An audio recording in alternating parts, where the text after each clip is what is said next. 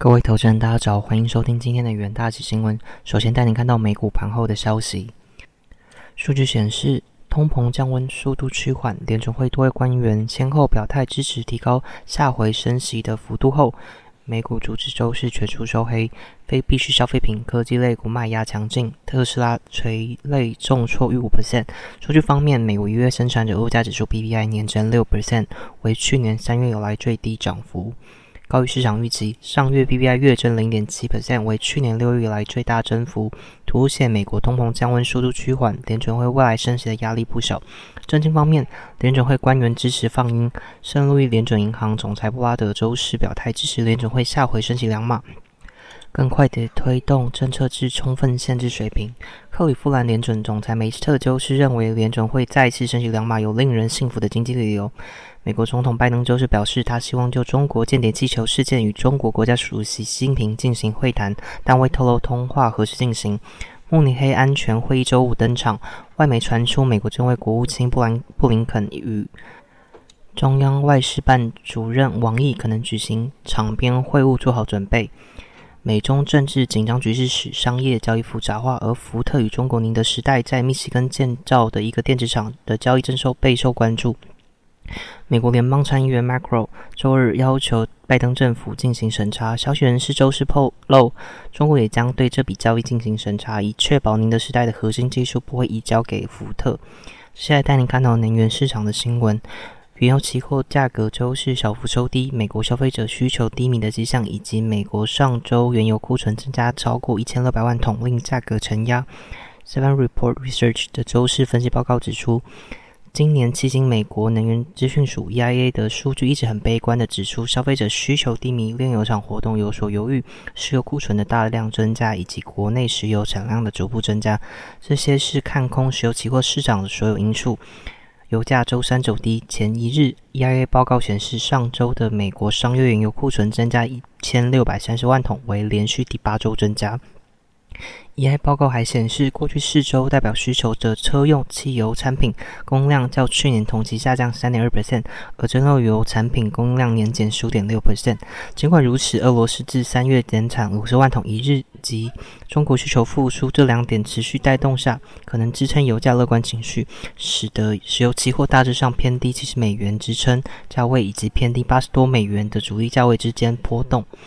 接下来带你看到金属市场的消息。在美元从盘中高位落回落后，黄金期货周四找到支撑力，摆脱早盘跌势，最终收高。美国周四公布一月生产者物价指数大幅上升，此前周二公布的消费者物价指数也显示一月通膨仅缓慢下降，意味着联准会有必要进一步升息，令美元连日攀升。美元在美国一月 PPI 公布后，该指数上升零点七 percent，不仅高于华尔街日报调查的经济学家预期零点四的升幅，也创下去年夏季以来最大升幅。ICE 美元指数周四达到高点一百零四点二三四，但已回落至一百零三点八五一，接近单日低点。与此同时，美国公债殖率放缓上升趋势，十年期公债殖率上升一点七点至三点八二七 percent。接下来进到三分钟听股级的部分。首先带您看到元泰期货市场持续看好电子纸相关产品的发展，包括已发展多年的电子纸阅读器，目前需求正在快速成长的电子纸标签，以及各类领域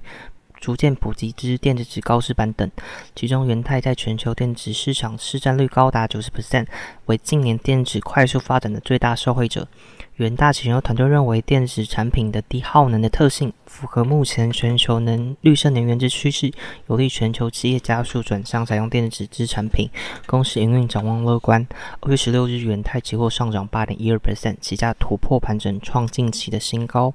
接下来带你看到新化期货，受惠 Intel、AMD 的接连推出新伺服器平台，加上近期 ChatGPT 的热潮预计将带动这道运算中心之需求。伺服器晶片业绩持续成长，将带动公司 Mini BNC 出货量，有利公司营运表现。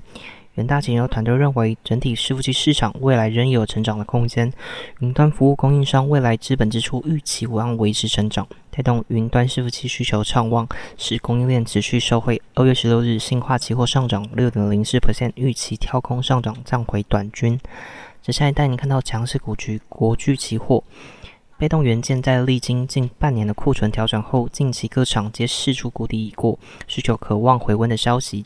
加上客户在近期重新开始进行拉货，以及立即型产品需求持续转加，预期国巨的产能利用率将持续回升，有利公司营运表现。远大启用团队认为，受惠于车用与绿能需求，带动立即型产品出货动能，有利公司营运展望持续回升。二月十六日，国巨期货上涨五点一三 percent，计价的连日上涨创续创新高。接下来带你看到弱势股及大力光期货。由于全球手机需求复苏不如预期，主要的手机厂商仍持续面临储存调整之问题。大力光董事长林恩平日前曾表示，几乎全球所有手机品牌厂都非常悲观，并指出公司第一季之营运将持续承压，需审慎观察市场后续状况。远大石油团队认为，由于进入产业淡季，加上全球车型手机市场仍持续疲软，不利公司营收展望。二月十六日，大力光期货下跌一点五五 percent，期价维持区间震荡的走势。以上就是今天的重点新闻，下周同一时间请持续锁定元大型新闻。谢谢各位收听，我们下周再会。